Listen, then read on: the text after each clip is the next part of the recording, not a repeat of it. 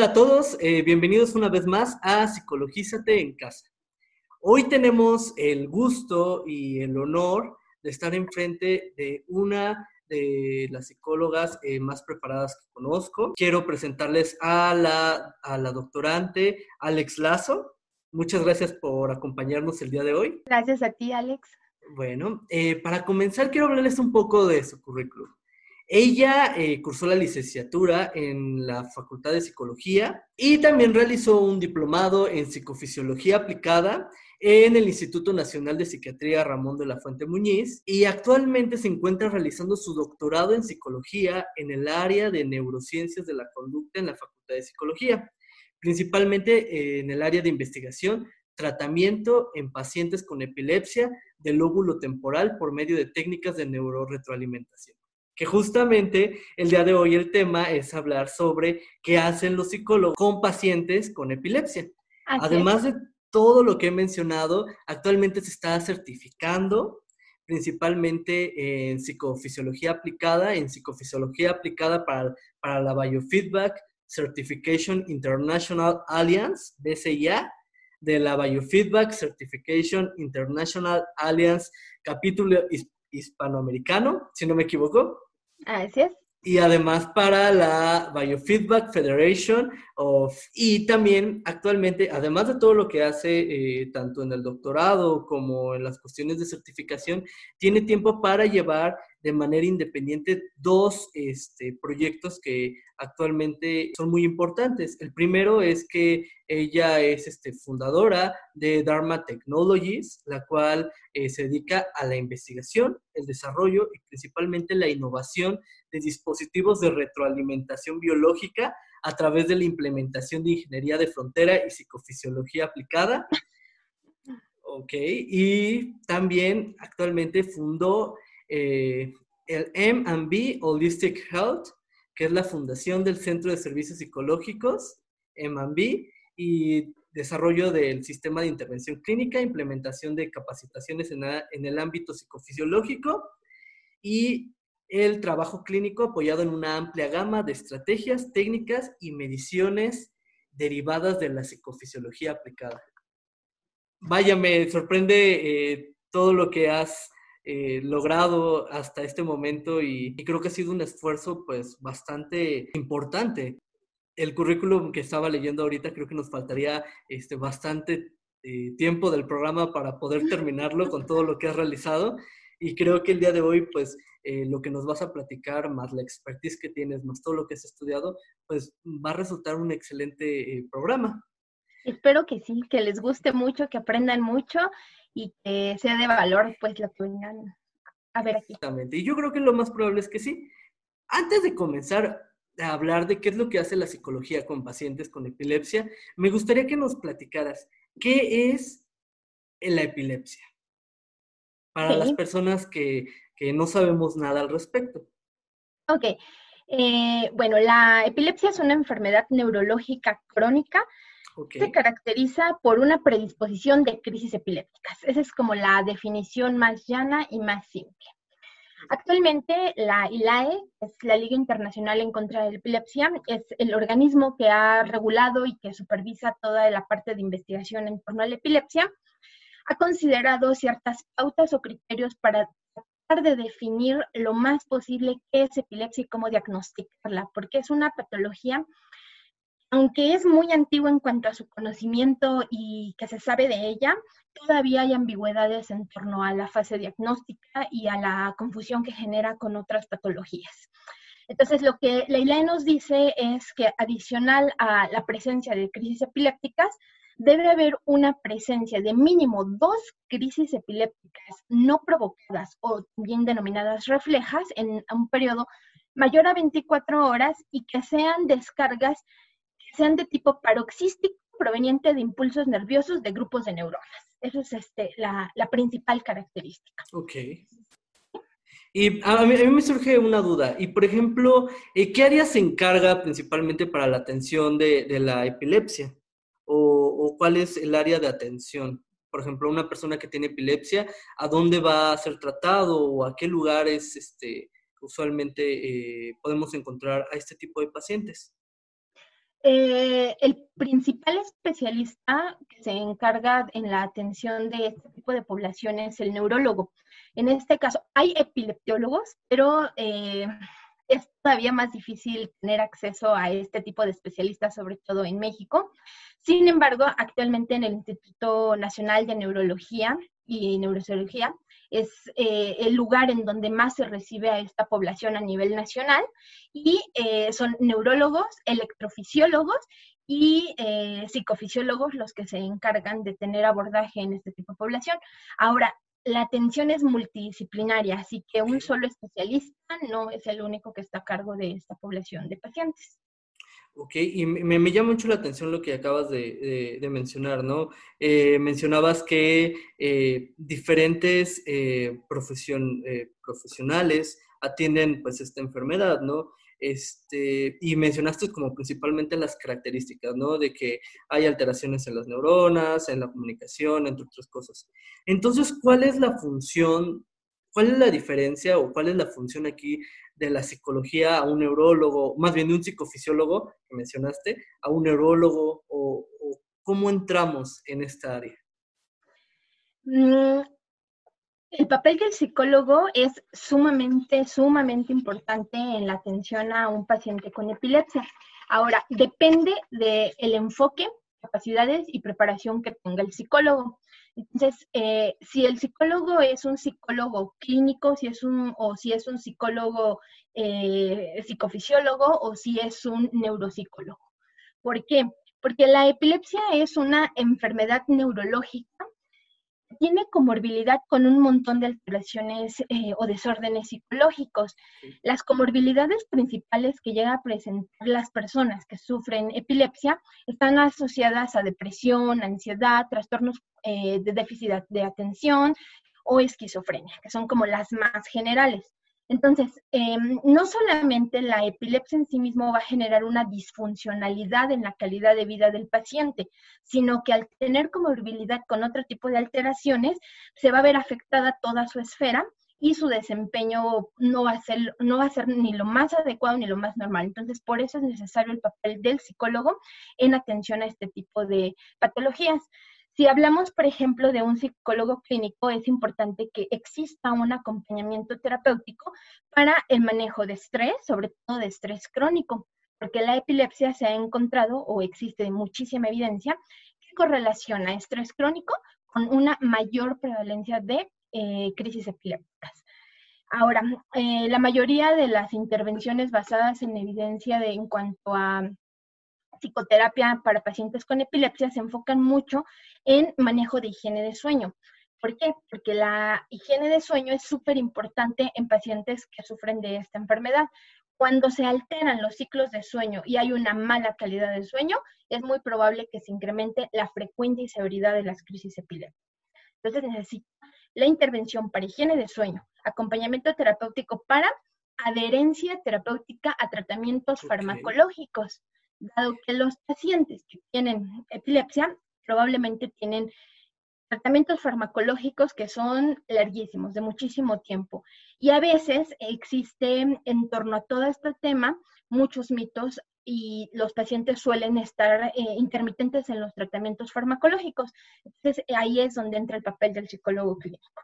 Adicional a esto, pues la promoción de hábitos saludables que favorezcan una calidad de vida mejor para que la sintomatología que se presente durante el paso de esta enfermedad, durante la, el transcurso de esta enfermedad, puede o no ser eh, temporal, sea llevado de la mejor manera y favorezca que se, que se trate de forma adecuada.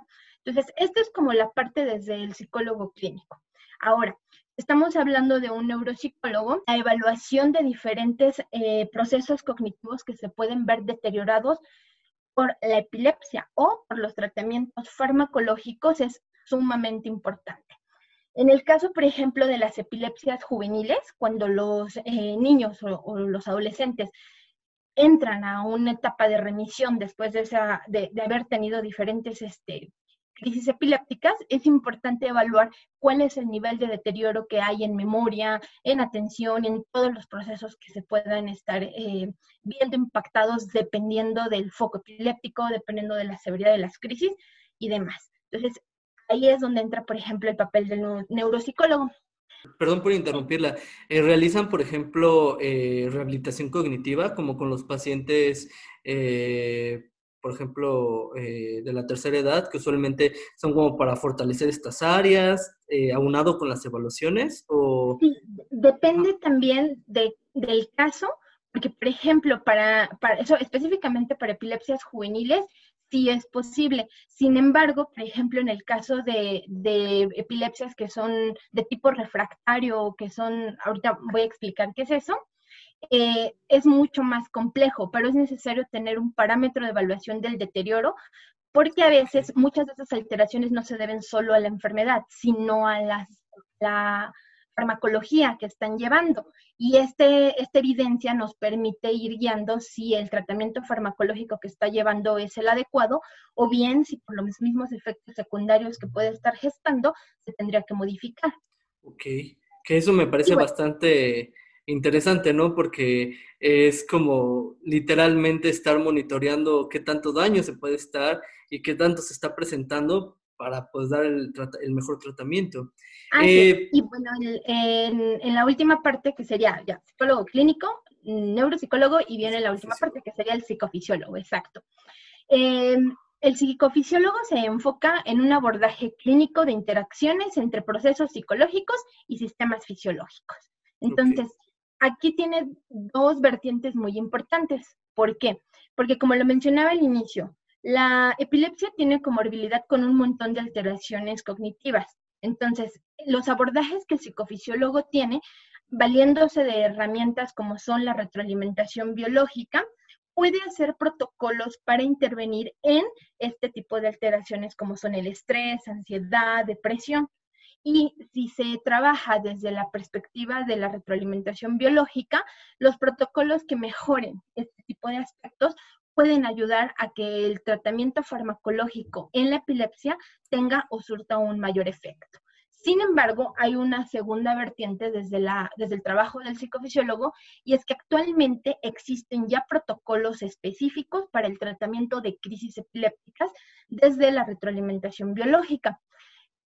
No todos los protocolos de retroalimentación biológica que, trabaja un psicofisiólogo están enfocados para todas las epilepsias la, como la punta del iceberg eh, donde se encuentran parados ahorita como más fuerte es para el tratamiento de las epilepsias refractarias, como lo mencionaba hace rato. De, las epilepsias eh, pueden ser de, diferentes tipos.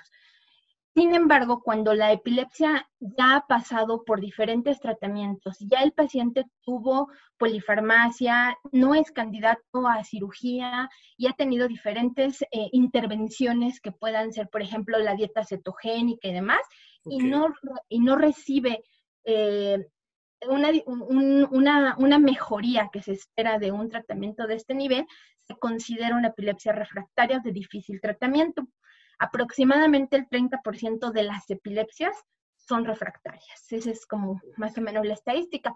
Un número altísimo. Entonces, el psicofisiólogo actualmente se ha enfocado en este tipo de población, aunque no es a, los únicos con los que trabaja, porque realmente estrés, ansiedad y depresión se da en todos los niveles de, esta enfermedad. Y ese sería su papel en, el tratamiento de la epilepsia. Y me llama bastante la atención, ¿no? Porque uno esperaría, eh, digo, yo desde mi inexpertise, yo, yo eh, no, no conocía, por ejemplo, eh, las especialidades y qué es lo que trabaja cada, cada especialidad, ¿no? Digo, en el hospital en el que estoy, este, pues uno es psicólogo clínico y tiene que cambiarle de todo, ¿no? Se vuelve neuropsicólogo, psicofisiólogo, entre otras cosas, ¿no? Pero aquí, pues al contrario, es vital importancia saber este, la especialidad que tiene y además me pareció muy claro lo, que mencionaste, ¿no? Un psicólogo clínico se dedica a la parte de modificación eh, conductual, eh, técnicas de autocontrol, estar este, constantemente como viendo la adherencia, este, que técnicas de relajación, entre otras cosas, ¿no? El neuropsicólogo evaluando constantemente y con la parte de rehabilitación y el psicofisiólogo muy orientado como a estas crisis refractarias principalmente, bueno, entre otras cosas, ¿no? Que, tiene otras cosas. Y, y, me llama la atención, ¿no? Porque para cada uno de ellas tiene una especialidad. y una, este, eh, una forma de actuar. Yo, yo quiero preguntarte algo. Por ejemplo, me queda muy claro cómo utilizan, digamos, la, ahorita lo mencionabas, ¿no? La atención basada en evidencia, entre... Eh, por ejemplo, en los casos clínicos, ¿no? Como, ah, esto es lo que han mencionado, ¿no? Hay estudios, este, eh, revisiones sistemáticas, hay ensayos controlados aleatorizados. Yo jamás he tenido, eh, jamás, porque no es mi área, por ejemplo, con neuropsicología ni con psicofisiología, he visto cómo utilizan la medicina, bueno, la psicología basada en evidencia. ¿Cómo, ¿Cómo utilizan estas áreas o cómo juntan la psicología basada en evidencia para la atención a pacientes eh, con epilepsia. Digo, se me hace muy interesante, es, ahorita que lo estabas mencionando. Ok. Eh, dentro de la psicofisiología aplicada, los dos organismos principales que pues, regulan y coordinan todo, todos estos protocolos y todo este conocimiento es la ISNR, ISNR, que es la International Society for Neuroregulation and Research, y la AAPB, que es la Association for Applied Psychophysiology and Biofeedback. Ellos dos crearon sus propias pautas de eficacia, eh, de técnicas basadas en evidencia para determinar cuál es la efectividad de los diferentes protocolos de retroalimentación biológica en diferentes patologías. Es muy similar a, las, escalas que nos has estado presentando, por cierto, en, en videos de los niveles de eficacia. Y este, en el caso, por ejemplo, de la retroalimentación biológica, tiene cinco niveles. Entonces, es, eh, por ejemplo, evalúan que si un, protocolo tiene nivel 1, es, no, está eh, no está soportado empíricamente. Nivel 2, que tiene posiblemente eficacia, que tiene pues, estudios con un poder estadístico no tan alto. En el nivel 3, que eh, se encuentra más eh, posiblemente eficaz, hay estudios clínicos, este, hay controles y listas de espera. En el nivel 4, pues se encuentra, eh, el tratamiento es eficaz. Y en este caso, pues hay estudios eh, control contra, contra este, sin tratamiento, hay asignación aleatoria de las poblaciones, eh, la efectividad del tratamiento sea mm, equiparable o superior a los tratamientos que se encuentran eh, principalmente tratamientos aprobados dentro de la gama de, propuestas a nivel psicológico y médico, y nivel 5 que sea eficaz y específico, es decir, que tenga todos los criterios del nivel 4, pero que además haya demostrado que es estadísticamente superior al tratamiento que más se encuentre este, utilizado. Por ejemplo, para el caso de la epilepsia, pues estamos hablando de tratamientos farmacológicos. Ahora, ¿cuál es el nivel de eficacia que la APB y la ISNR reportan para tratamientos de retroalimentación biológica en epilepsias? Es nivel 4. Esto eh, tiene sus peculiaridades porque, por ejemplo, en el caso de la epilepsia refractaria se han hecho estudios que van desde evidencia que muestra mejoría en, diferentes niveles. Uno, en la disminución de, las crisis epilépticas en cuanto a frecuencia, disminución en la severidad de las crisis epilépticas. Una persona puede tener 10 crisis epilépticas, pero a lo mejor en algún momento son clónicas y con la mejoría de la severidad de estas pasan a ser menos agresivas. Y hay un, tercer elemento en el que se ha encontrado evidencia y es la disminución de la sintomatología posital en cuanto a severidad. Quiere decir, cuando una persona presenta una crisis epiléptica y se está recuperando de, de esta fase, tiene una serie de síntomas que van desde náuseas, este, amnesia, eh, dolor, sobre todo, además si se cayó, pues obviamente este, golpes que se sumen a, todo esto. Entonces hay escalas que, miden ya esta severidad positiva. Y se ha encontrado que estos protocolos han impactado en disminuir la severidad de, esa, de, de esta sintomatología. Y finalmente, pues que se han impactado en una mejoría en la calidad de vida. Entonces, esos son como las, los principales eh, hitos que se ha destacado, que ya están basados en evidencia y que ha impactado estos protocolos de retroalimentación. A mí me surge una duda con lo que estás comentando. Em, digo, yo desde la parte de la inexperiencia, como te comento, soy más como la parte clínica. Eh, y no tanto por, yo no estoy tan eh, familiarizado ni con la psicofisiología ni con la neuropsicología. Quiero comentarte, eh, mencionas que existen diferentes eh, sistemas o, aparatos que nos ayudan, no sé si es la forma de decirlo, que creo que no, para la protocolos que nos ayudan para la retroalimentación. De hecho, este, hay de diferentes, por ejemplo, marcas, hay diferentes este, formas de conseguirlo y todo eso con tanta variedad, por ejemplo, de, estos protocolos o de estas, este, como, eh, estoy, estoy, pensando con el, como el neurofeedback, como los diferentes neurofeedback que hay de marcas o los biofeedback que hay, ¿cómo, cómo regular eh, o, o, cómo, o, o, todos tienen como las mismas características, o todos tienen que dar lo mismo, algo así, porque si me llama la atención, porque si hay en el mercado tanta variedad entonces, equipos, eh, de equipos, equipos de retroalimentación, ¿cómo, cómo eh, asegurar o cómo se aseguran de que estén hablando el mismo idioma entre todos? Una pregunta muy compleja que actualmente todavía se somete a debate en muchísimos, en muchísimos artículos, porque los equipos de retroalimentación, eh, como tú lo mencionas, hay un montón de marcas, pero no solamente eh, están limitados a las marcas, sino que dentro de los mismos equipos hay cierta ciertos parámetros que te pueden permitir tener mayor o, menor acceso a información de datos. ¿A qué me refiero? Uno de los eh, principales señales que se registra y se entrena para epilepsia es la actividad eléctrica cortical. Entonces, cuando tú obtienes esta actividad directamente con, electrodos, eh, que van, son electrodos de superficie, puedes obtener los datos dependiendo de la frecuencia de muestreo que te esté generando tu equipo. La frecuencia de muestreo es el número de datos que te va a estar dando por segundo tu equipo. Y hay frecuencias de muestreo desde 256 por segundo hasta 1024.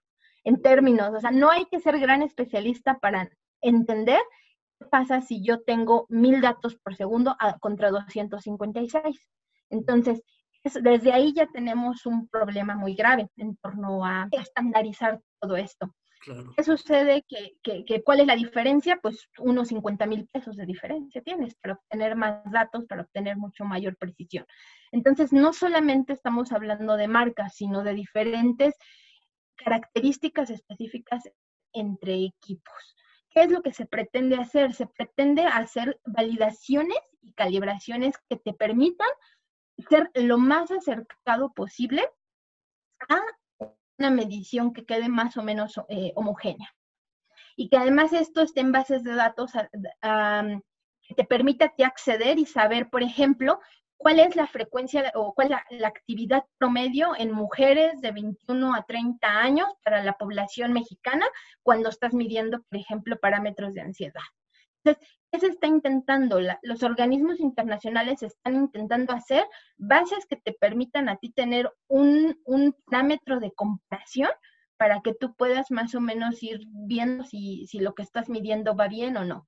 La otra, pues, son estándares de calidad en los equipos y es lo único que, puedes hacer, que esto ya es un poquito más tema de ingeniería biomédica que me parece bastante interesante, ¿no? Porque eh, creo que caen como en uno de los principales problemas que nosotros también tenemos, ¿no? Que eh, hay muchas escalas objetivas que las personas pueden hacer, pero usualmente no están validadas o el proceso de validación está muy dudoso, no siguen como las guías propuestas, por ejemplo, eh, por la Comisión Internacional del Test y la validación con son con muy pocas personas, que no tienen puntos de corte. Y entonces, cuando, a pesar de que tengas un, un, diseño bien estructurado, como ya nos mencionabas, este, estos ensayos controlados aleatorizados, aleatorización de la muestra, que tengas todo bien controladito y todo eso, si no hay como una control o hay un buen diseño, por ejemplo, en lo que nos va a ayudar a medir, que digo, yo siempre que, que veo a, los este, psicofisiólogos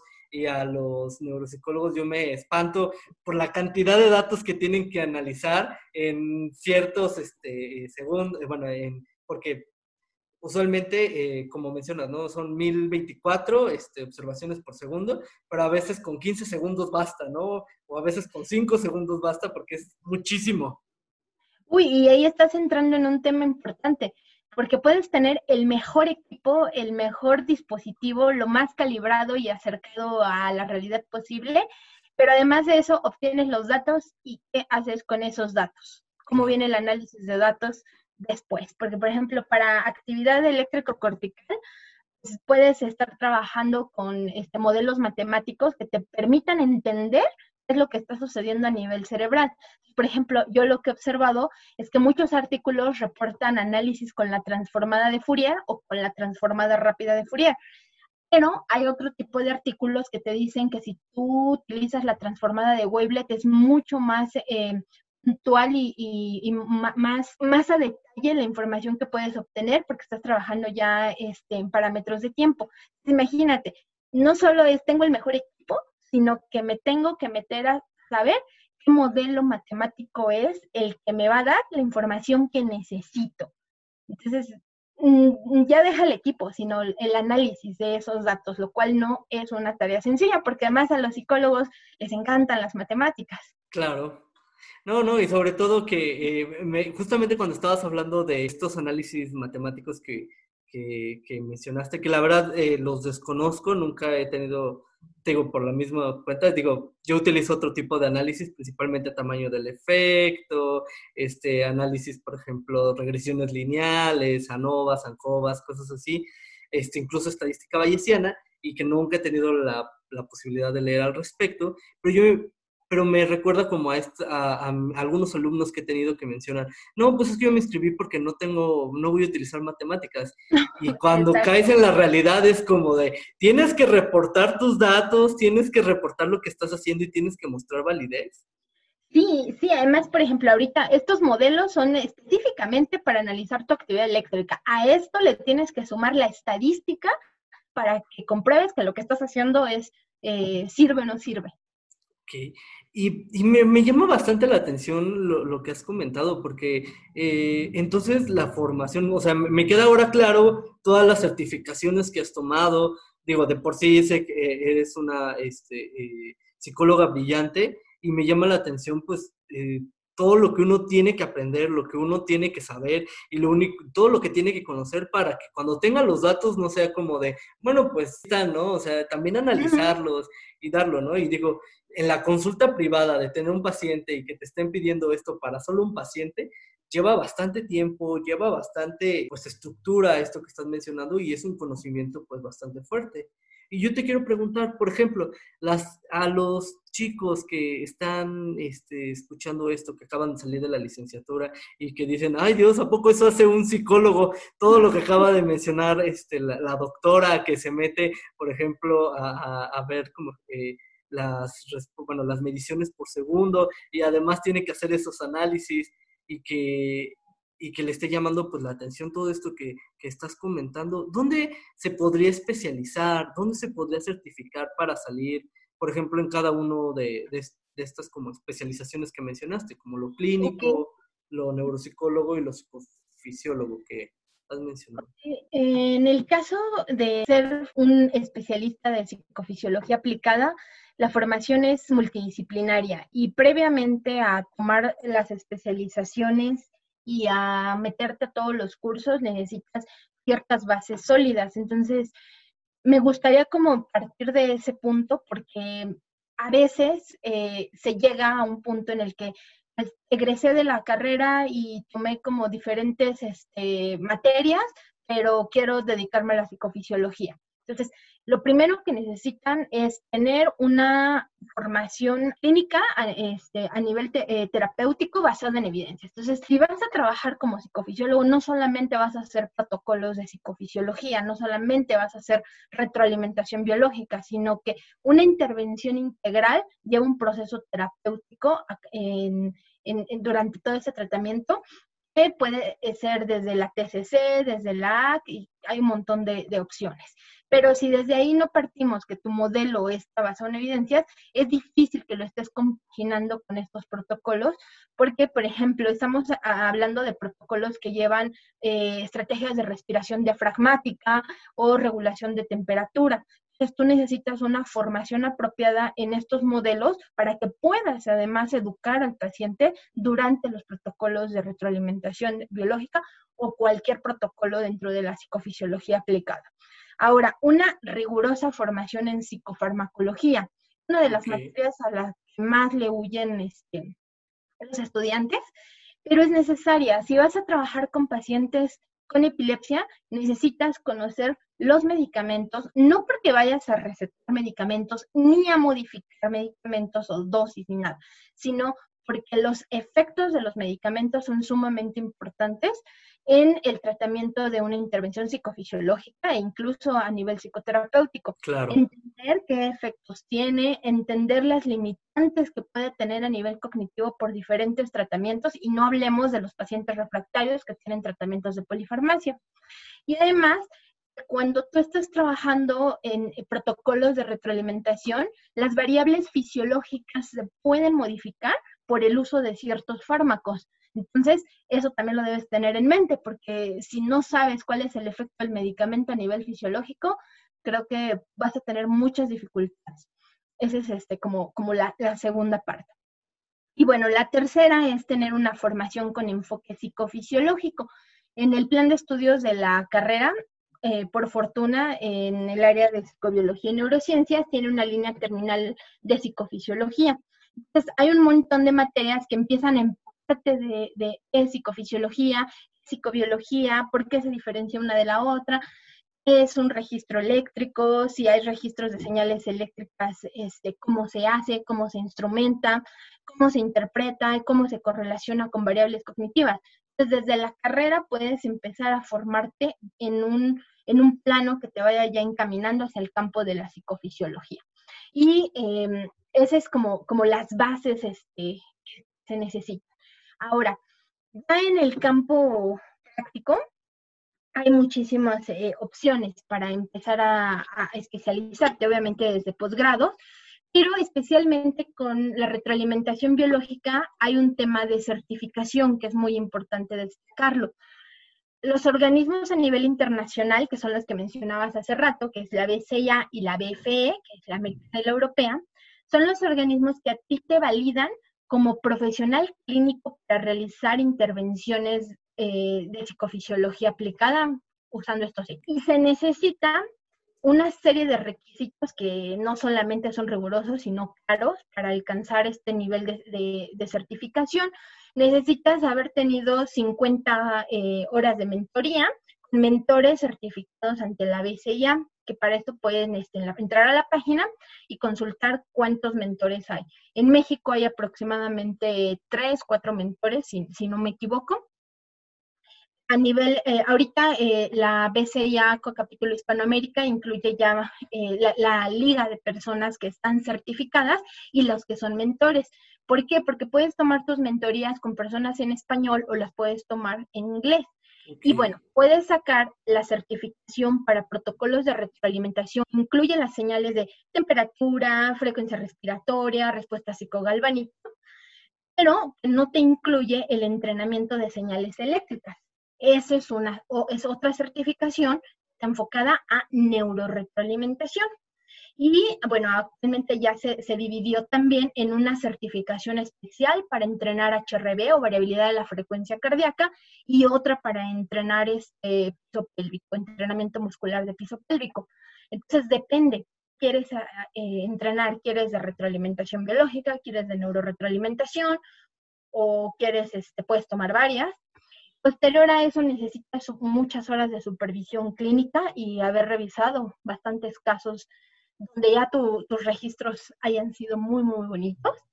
Tomar un curso de, de, formación didáctica de 36 horas y adicional a eso, presentas tu examen y si lo pasas, eres un profesional certificado para hacer este tipo de intervención. Y, y me llama mucho la atención, o sea, todo un camino bastante eh, laborioso y digo, es, o sea, me sorprende todos los, eh, requisitos que, que, piden, ¿no? A mí me encantaría que hubiera algo así, principalmente en, en cuestiones psicoterapéuticas, sobre todo en cuestiones de, personal de salud, eh, que hubiera nada más unos eh, mentores certificados, que realmente, si no vas con ellos, no puedes darlo. Digo, con estas horas que, que mencionas, e, es una realidad también, ¿no? Lo, lo, que me quedé pensando en varias cosas, ¿no? Lo de psicofarma, ¿no? yo también lo vi como a la psicofarma, pero entré a un hospital, entré a, trabajar eso y es algo que tienes que ver, porque si no, muchas cosas de lo que le puede estar pasando al paciente se pueden ver explicados por el tratamiento y múltiples cosas, ¿no? Y también lo, lo, que mencionas, con todas estas organizaciones que se encargan y además de que son bastantes horas y además de que tienes que tomar un curso y además de que tienes que presentar un examen, para certificarte, pues garantiza eso, ¿no? De que el profesional eh, eh, pues, que está enfrente de ti, que está certificado, tiene lo mínimo y necesario, digo lo mínimo y lo necesario me refiero a como las habilidades establecidas, usualmente tienen más, eh, pero creo que eso asegura que la atención sea de calidad y sea basada en evidencia. Digo, dudo mucho que hay, como mencionas, ¿no? Eh, solamente hay tres personas certificadas en México, aproximadamente como tres, este, cuatro. para mentoría.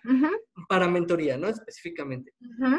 Pero pues no creo que sea algo, con lo que mencionaste, no creo que sea algo que la gente llegue a cumplir o que llegue a, terminar en el sentido de, la demanda y de, y de lo y de lo complejo que resulta, pero las personas que lo hacen, pues tienen, tenemos la seguridad de que pues son excelentes profesionales y están basados y están y tienen una amplia este, base sólida para lo que están realizando. Sí, además en el caso de, la BCA tiene activa la opción de certificarte por experiencia.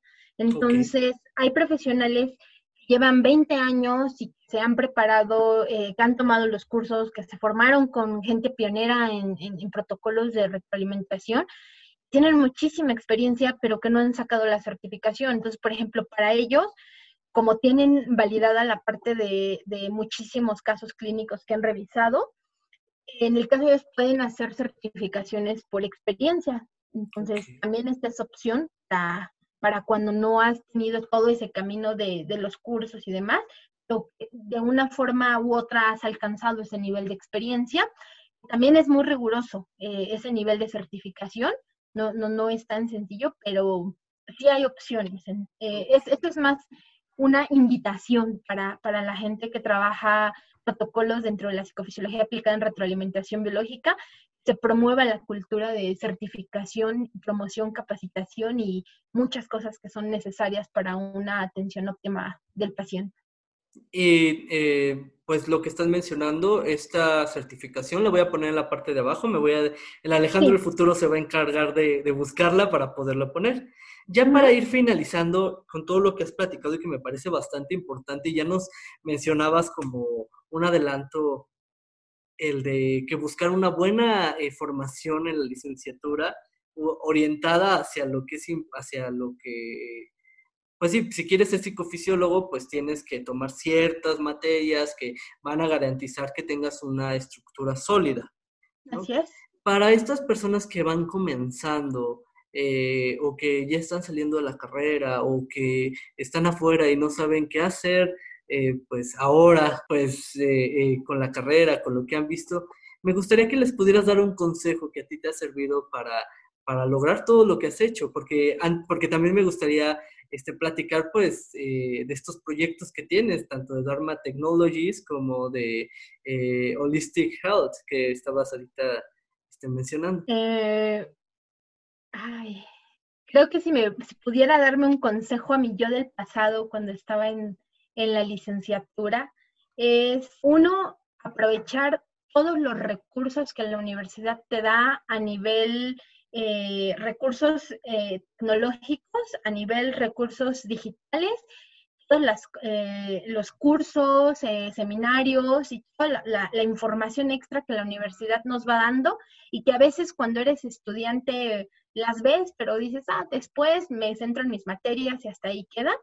Este tipo de formación extra a veces te va perfilando a irte especializando en algo más. Por ejemplo, Em, en el caso de, bueno, ya no se hace el famosísimo CIFEX, que era un, este, pues un coloquio donde se presentaban trabajos de psicofisiología que permitía tener como más contacto con, con, este tipo de investigaciones. Pero, por ejemplo, buscar las sociedades y ah, eh, organismos que están regulando el área que tú quieres, eh, en la que te quieres empezar a especializar. ¿Por qué? Porque a veces ellos tienen recursos, coloquios y un montón de cosas para estudiantes. La Sociedad Mexicana de Bio y Neuroretroalimentación permite a ti ser miembro de esta sociedad y tener acceso a formación, tener acceso a, a webinars, a muchos recursos te van formando como psicofisiólogo y como estudiante sale baratísimo. Termina la carrera y después ves los precios cómo se van a, a, multiplicar cuando ya no eres estudiante. ya cuando lo veas vas a decir, ¿por qué cuando fui estudiante no tomé todo eso? Entonces es aprovechar los recursos, acercarse a la gente que, que es especialista en estas áreas y preguntarles cómo pueden ir mejorando su formación en, esa, en ese campo. Entonces, creo que esos son como los, los principales consejos y sobre todo que lo que estén haciendo siempre, siempre lo estén cuestionando y que sea basado en evidencias. Claro, ¿no? Y, y que el hecho de que esté basado en evidencia no significa que esté terminado, ¿no? Ah, siempre van a haber, este, como lo mencionábamos ahorita, ¿no? Siempre van a haber cosas que uno puede mejorar, que uno puede poner su granito de arena y que eso lo puede este, ir mejorando, pues, el área en el que nos estamos especializando. Y ya para ir terminando, ya para finalizar, me gustaría que nos pudieras platicar pues de estos proyectos que estás teniendo ahorita, eh, eh, que ya hablamos que eres fundadora de Dharma Technologies y además estás este, eh, generando pues esta organización llamada Holistic Health. Holistic Health, Bueno, me faltó el... el, el, el, Mind and Body. bueno, cuando yo me encontraba en la licenciatura, sobre todo en los últimos semestres, me interesé en la psicofisiología aplicada. Entonces yo recuerdo que en ese momento había prácticas que realizábamos con equipos de retroalimentación muy viejitos, equipos eh, analógicos en los cuales va dando el dato y tú los anotas en papel y vas haciendo una gráfica después y haces promedios y podrías este, ir eh, haciendo este, tus, protocolos. Cuando yo empecé a conocer los equipos con los que se trabajaba, que son sobre todo equipos de, este, de origen canadiense o estadounidense, pues yo dije, está bien bonito, yo quiero ver a mi paciente, tenerle electrodos, este, mostrarle cómo se cambia su actividad eléctrica cuando me habla de, de su exnovio y me dice que su exnovio no le afecta. Excelente ejemplo. sí, sí, sí, ya lo superé. Así es, y entonces tuve su frecuencia cardíaca, bom, bom, bom. Y yo dije, pues a mí me interesa yo recuerdo que en ese momento me acerqué a una de las profesoras, una, una profesora muy, muy, muy querida, este, con la cual inicié mi formación en esta área, este, la doctora Patti Campos, y le pregunté, ¿dónde compré esos equipos? Y ella me, me, pasó las páginas y me dijo, ¿dónde? Le dije, doctora, ¿cuánto cuesta ese equipo? Y me dijo, este que está aquí cuesta como 200 mil pesos. Y este de acá, como 80 mil pesos. Y entonces yo dije, ¿qué pasó? Como que ya no quiero hacer esto. ¿Qué, ¿Qué, sucedió en ese momento? Pues que la verdad desilusiona mucho como estudiante pensar que si quieres alcanzar ese nivel de intervenciones vas a necesitar ahorrar como para un auto y, a ver si, si, si lo, lo, lo, logras obtener, además sin certificaciones. Claro. Entonces empecé a, a estar este, investigando tipos de equipo, este, dispositivos y cómo se trabajaba aquí en México. Y resulta que las intervenciones de ese tipo son muy caras porque los equipos son costosos. En ese momento, pues me, tuve la fortuna de conocer a, un par de, este, ingenieros que este, son egresados este, del Instituto Politécnico Nacional. Ellos traían la idea de trabajar eh, en algún proyecto de investigación que estuviera enfocado a desarrollo de tecnología con aplicaciones médicas, ¿no? Entonces yo dije, vamos a, trabajar en desarrollar el primer equipo que, sea un equipo de retroalimentación biológica. Se trabaja aquí en México y que además los costos pues obviamente bajan porque no, hay, no, no se trae de otros países.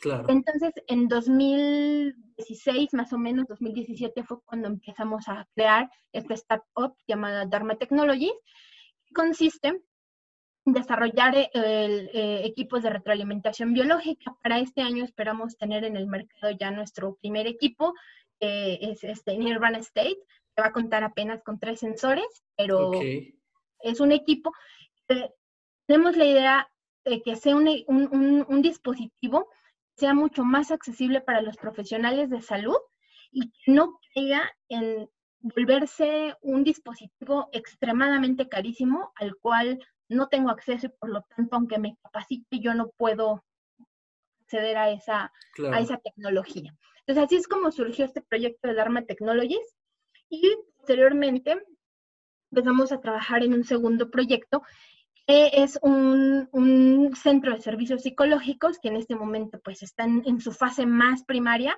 en el cual hago intervenciones psicofisiológicas, eh, utilizando obviamente nuestros equipos de retroalimentación biológica. Y bueno, estamos conformando esos dos proyectos, que el segundo es eh, Mind and Body Holistic Health, y la idea es esa, que se consolide un centro que sea de intervenciones psicofisiológicas basadas en evidencia y que sea más accesible para, para la población.